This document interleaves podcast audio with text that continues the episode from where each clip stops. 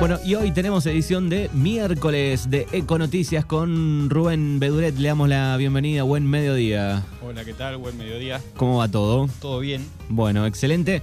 Eh, trasladamos la columna de, de mañana al día de hoy. La trasladamos para, para evitar las corridas. Bien, mañana Para- tiene que, que trabajar cerquita de ese horario, así que se pasa el miércoles y está Econoticias en el día de hoy. Exacto. Bueno, y hoy hay un lindo tema eh, que tiene que ver con una efeméride que sucedió este, Primero de agosto. el primero de agosto y tiene que ver con eh, la Pachamama. Exactamente. El primero de agosto se celebra el Día de la Pachamama, eh, una celebración que se da en toda la región andina de Sudamérica, acá en Argentina, en, en todo lo que sería el norte de, de nuestro país.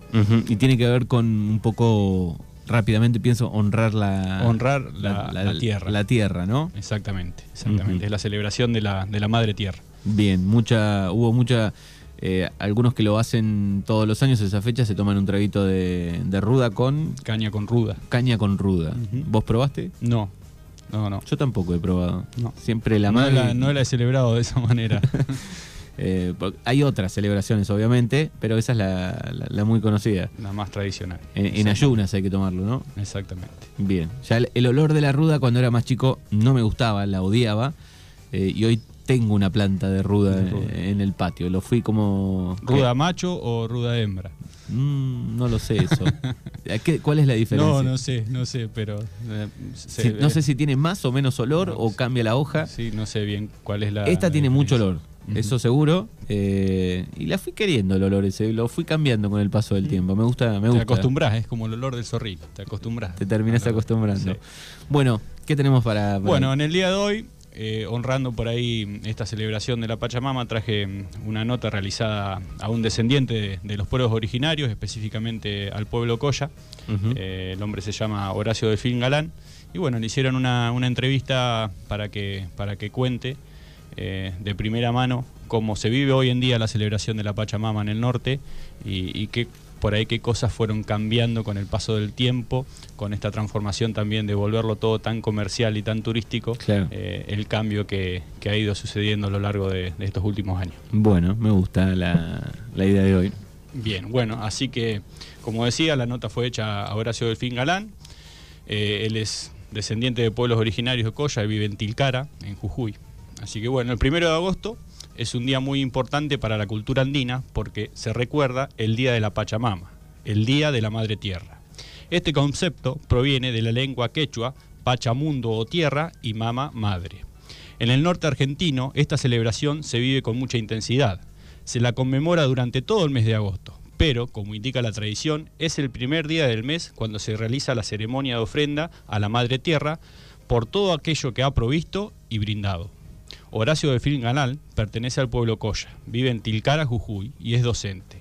Profesor de dibujo, autodidacta, guía en el Pucará de Tilcara y colaborador del Museo Regional de Pintura José Antonio Terry.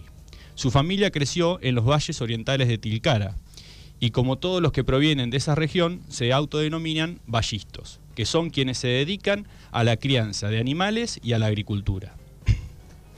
Dentro de las tareas que realiza, en la época pre-pandemia, invitaban a los chicos de las escuelas a realizar circuitos guiados por Tilcara para hablar de la geología y contarles cómo se formó ese territorio. Su objetivo es rescatar la historia, las tradiciones, las costumbres y los rituales. Hacemos que se autovaloren como descendientes de los pueblos originarios, como tilcareños, como quebradeños. Eso es importante para seguir encendiendo esa mirada crítica de lo colonial y desde la niñez y la adolescencia, señala Galán, uno de los hombres que más conoce acerca de las tradiciones ancestrales y que cuenta en esta nota su forma de ver y sentir la Pachamama. Le preguntan, ¿qué significa la Pachamama para los pueblos andinos? La Pachamama es una ceremonia, un ritual, una fiesta, una celebración que debe tener 2.000 o 3.000 años, desde que los pueblos originarios son agricultores. Obviamente que fue cambiando a lo largo del tiempo. La Pachamama se inserta dentro del ciclo agropastoril a lo largo del año, que en el mundo andino se divide solamente en la época seca y en la época húmeda. En la época seca se celebra la Pachamama. Agradecemos lo cosechado en el periodo anterior del verano y ofrendamos comidas, sahumos, tomamos yerbao, chichas, culpada, api y las tistinchas, que es toda la comida hervida hecha con mote de haba, mote de maíz y tamales. La Pachamama tiene un significado profundo porque es el inicio del barbecho. En esta época del invierno limpiamos los canales, podamos las plantas y el barbecho es la tarea de dar vuelta a la tierra para que mueran los gusanos que están abajo en medio de las piedras, en medio de la tierra, y lo preparamos para trabajarlo. El primero de agosto se le agradece a la Pachamama por todo lo otorgado. El otro momento, el otro momento más importante del, del mundo andino, porque la Pachamama no está aislada. Esta se inserta en la época de la abundancia, lo que hoy se ha visibilizado como el Kepak Raimí, la época de la abundancia. Entonces, a la Pachamama la transitamos todo el tiempo, nada más que el ciclo se inicia con el ritual de darle de comer a la Pachamama. Le decimos darle de comer porque la Pachamama es un ser vivo en la visión de los pueblos andinos. No es algo ajeno a nosotros, no es la ecología, no es el medio ambiente. Hay una forma de pensar en lo andino que es la crianza recíproca. Yo crío mis animales, me crío junto a ellos, junto a un montón de vicisitudes, aventuras y desventuras que tengo en ese tiempo mientras voy criando los animales, mientras voy sembrando, cuando cosecho, cuando comparto esa comida, cuando guardo maíz para la Pachamama del año siguiente. Entonces hay una convivencia que continúa con el territorio. ¿Qué simboliza la ceremonia ancestral de la Pachamama? ¿Cómo se preparan para el primero de agosto? La Pachamama viene a simbolizar el espacio y el tiempo, la Pacha y la Mama, la naturaleza. Nosotros estamos conjugados en ese transitar del espacio y el tiempo y la naturaleza. Ahí están los cuatro elementos importantes para la vida, el aire, el fuego, la tierra y combinados todos ellos hacia nuestra vida. La ceremonia es ofrendarle, agradecerle al universo, a la tierra, eso que hemos producido. Hoy obviamente sufrió transformaciones, pero es un agradecimiento.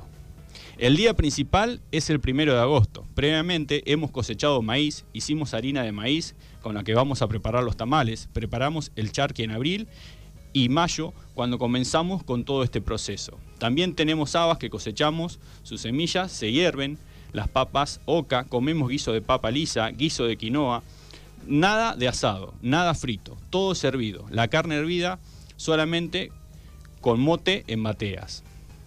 La gente se reúne para ofrendar comida y bebida a la Madre Tierra.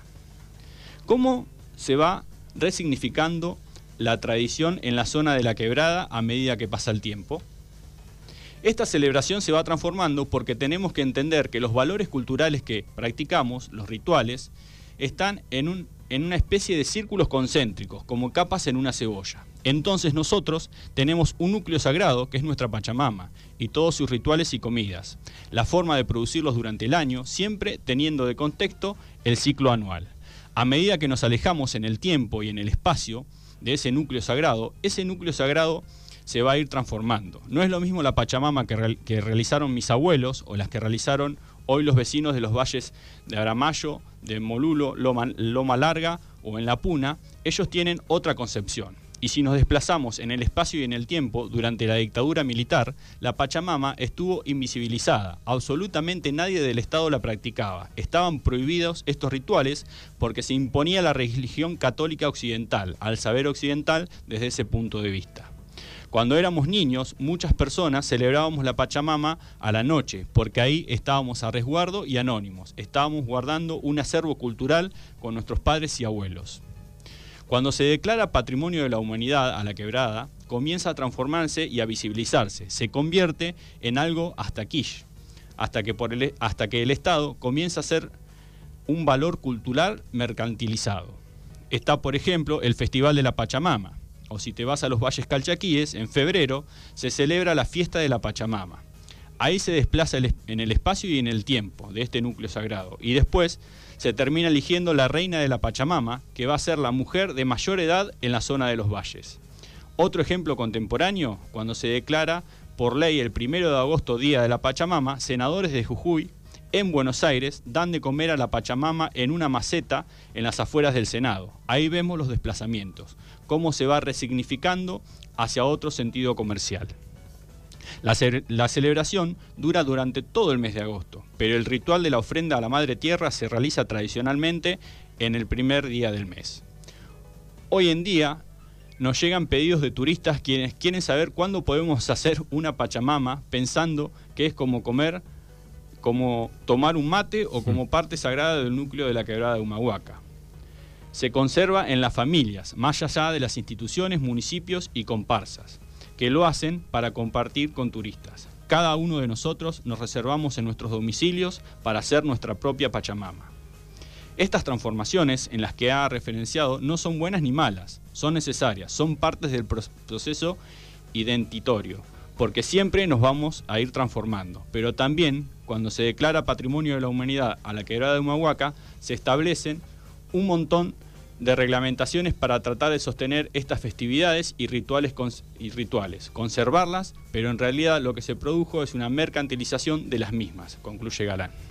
Bueno, linda entrevista para comparar un poco cómo este, fue cambiando esta celebración con el paso del tiempo, ¿no? Sí, que es lo que sucede con, más allá de que eh, se, mantiene la lucha por conservar la tradición, es lo que pasa también cuando, cuando se convierte en algo turístico. ¿no? Ahí comentaba que en algunos lugares se celebra en febrero, como para aprovechar el, turismo. Aprovechar el turismo y, y, ahí pierde el eje de realmente lo que representa la celebración de la Pachamama porque justamente en febrero están en los periodos de humedad, no están en los periodos de época de sequía, que es cuando ahí eh, se le brinda el agradecimiento a la Madre Tierra por darle todo lo que en ese momento pueden consumir en el periodo de, sequía, ¿no? Sí. Eh, también pensaba cuánta gente que hará el, ritual el 1 de agosto y hace cero por la tierra, ¿no? También este, eso leía el otro día. Eh, después este, pensaba políticamente también, algunos colaborando, no sé, pensaba en Evo Morales en, sus discursos, ¿no? En, aquel momento, todos los años creo que lo hacía. Eh, después, creo que después del 2000 hubo en, Machu Picchu también. En sí, porque cuando yo arrancaba en un principio, no es solo una, una celebración autóctona de la Argentina, sino que son todos los pueblos andinos, incluye Chile, incluso Perú, Bolivia y, el norte de, Argentina, ¿no? Así que, no, y más que nada también por ahí, eh, en, lo más profundo de, esta celebración de la Pachamama es justamente agradecer eh, por eso que nos brinda la tierra y, también eh, ese ese andar en conjunto de, por ahí el ser humano con la tierra, de no sacarle más de lo que necesitamos, no sacarle más de lo que nos puede brindar y agradecerles por, por darnos eso y, también ese compromiso que existe de cuidarla para que para que pueda seguir brindando lo que lo que se necesita no creo que por ahí ese es el mensaje que, se puede dar eh, que, aún estábamos hablando de una celebración de que tiene más de 2.000 o 3.000 años y que más allá de la mercantilización de, los cambios culturales que, hemos sufrido eh, se siga celebrando eso de que y agradeciéndole a la tierra lo que nos da sin sacarle más de lo que, no, de lo que nos puede dar. Sí, por ahí los que más lo respetan son las comunidades autóctonas, ¿no? De, toda la línea andina, estoy pensando, ¿no? Este, Exactamente. hay un lindo documental que no habla precisamente de la Pachamama, pero eh, muestra un poco toda la línea andina, que se llama Andes Mágicos, no sé si lo viste en, Netflix, está muy bueno, porque hay un poco de gastronomía, cómo aprovechan las cosas de cada lugar, va desde los dos lados de, la cordillera, desde aquí abajo hasta, hasta allá arriba donde termine. Está bueno. Bueno, ahí está un poco la historia de la, de la, Pachamama. con este, un este, testimonio este, real, digamos. Sí, exactamente, exactamente. De alguien que, pertenece a, los pueblos originarios y que, y que sigue luchando por, por mantener esas tradiciones.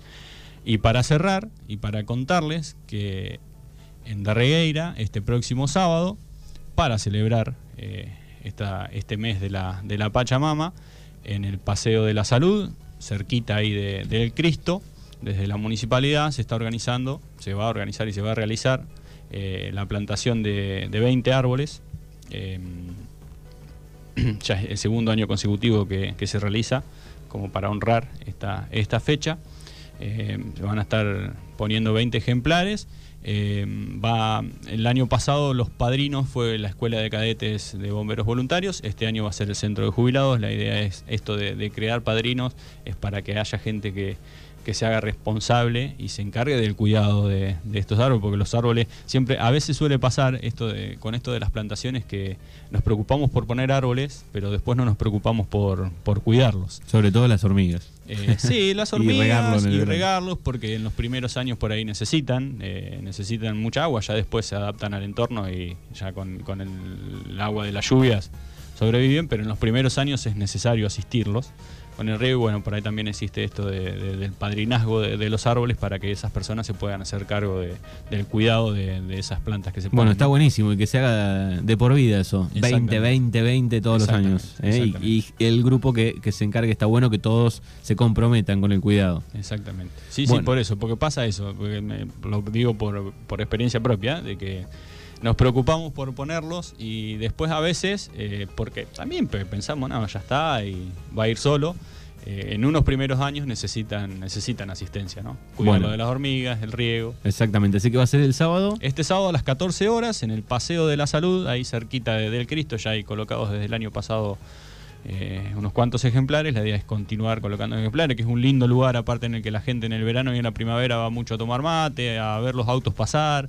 Es lindo lugar. Eh, es un lindo lugar, es el lugar donde recibimos a, todos los que llegan a Darreira, porque es la entrada de la localidad. Así que está bueno forestarlo, porque está bueno forestar, porque es necesario.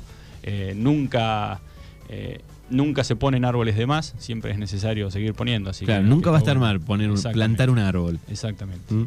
Bueno, es Rubén Beduret aquí en Mañanas Urbanas con eh, Econoticias. Gracias y nos encontramos la próxima semana. La próxima semana que esperemos retornar al jueves. Al jueves. Gracias. No, por favor.